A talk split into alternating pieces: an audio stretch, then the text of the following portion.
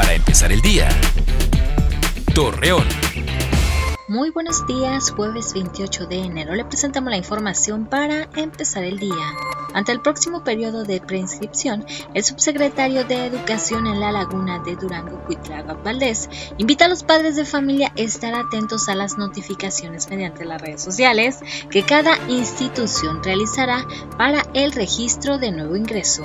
José Manuel Riverol Duarte, secretario de la sección 87 del Sindicato Nacional de Trabajadores de la Secretaría de Salud en La Laguna, dio a conocer que 11 trabajadores del Hospital General de San Pedro de las Colonias fueron reportados como no graves luego de contraer el virus de COVID-19. Según los datos emitidos por el Secretariado Ejecutivo del Sistema Nacional de Seguridad Pública, Torreón se encuentra en el lugar número 26 de los 100 municipios de México con más feminicidios.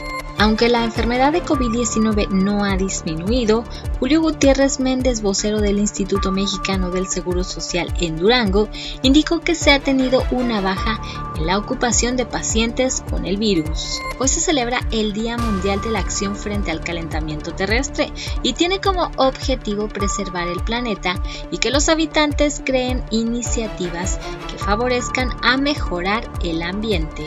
Acompáñenos con toda la información dos minutos antes de las 8 de la noche por Mega Noticias. Para empezar el día. Torreón.